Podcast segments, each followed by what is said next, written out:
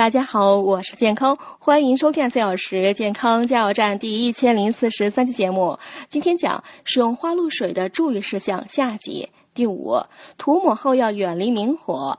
花露水中含有百分之七十五的酒精，具有易燃性，因此涂抹花露水后呢，不要立即使用明火或靠近火源，比如点蚊香、点烟、使用有明火的灶具等。保管时也要远离火源，别暴晒，要放在阴凉处。第六，儿童在使用时要先稀释。花露水刺激性成分含量较高，儿童皮肤娇嫩，直接涂抹在皮肤上会刺激儿童皮肤，引起不适。因此，儿童使用时要先稀释五倍后再用，且避免孩子的眼睛直接接触。另外呢，宝宝都有好奇心，容易拿着花露水瓶学大人倒出来随意涂抹。